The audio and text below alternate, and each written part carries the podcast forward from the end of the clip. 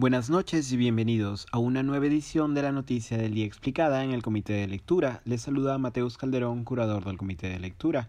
Las fuerzas militares talibanes se hicieron con el control de Kabul, capital de Afganistán y centro del poder político, apenas semanas después de que Estados Unidos empezara a retirar sus tropas del país de Oriente Medio. La historia de guerras civiles en Afganistán en los últimos 50 años no es corta y los personajes que hoy toman relevancia no son nuevos. Hacia inicios de los 2000, el grupo radical de los talibán, en español estudiantes, por su estudio de la rama dura del islamismo sunita, dominaba la mayoría del territorio afgano tras una década de conflictos internos entre diferentes facciones, muchas de ellas derivadas de las guerrillas religiosas activadas en los ochentas contra el Afganistán socialista en medio del contexto más general de la Guerra Fría. Tras los atentados del 11 de septiembre del 2001 contra las Torres Gemelas en Nueva York, Estados Unidos, la situación escalaría a un nuevo nivel. Si bien la responsabilidad por los ataques fue rápidamente atribuida al grupo terrorista Al Qaeda y a su líder Osama Bin Laden, este tenía como base de operaciones Afganistán.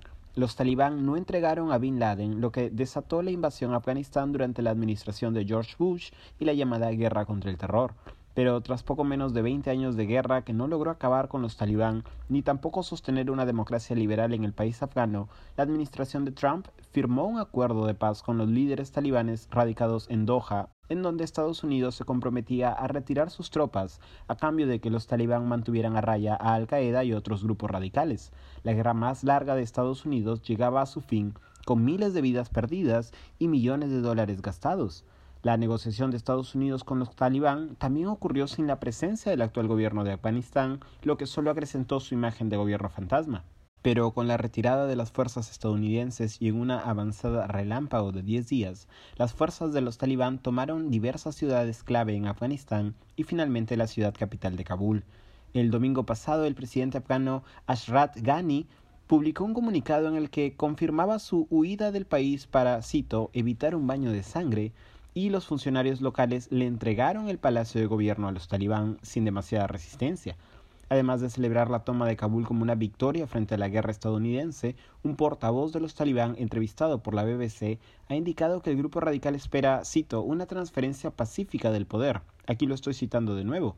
La ciudad y el poder deberían ser entregados al Emirato Islámico de Afganistán y luego tendremos un gobierno islámico inclusivo donde todos los afganos tendrán participación.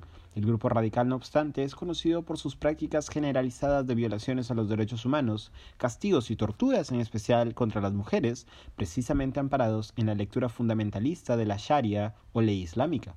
Por su parte, el mandatario estadounidense Joe Biden brindó hoy por la tarde un discurso en el que afirma que, cito, se supone que nuestra misión en Afganistán nunca fue construir una nación ni tampoco crear una democracia unificada y centralizada, sino solo evitar los ataques terroristas en suelo estadounidense.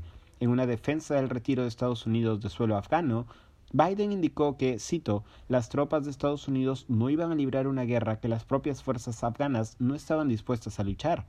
Defiendo mi decisión con vehemencia. Después de 20 años he aprendido por las malas. Nunca es buen momento para sacar a las fuerzas estadounidenses. Habíamos planeado cualquier tipo de contingencia, pero prometí al pueblo estadounidense que iba a ser claro siempre. Esto ha sido todo por hoy. Volveremos mañana con más información.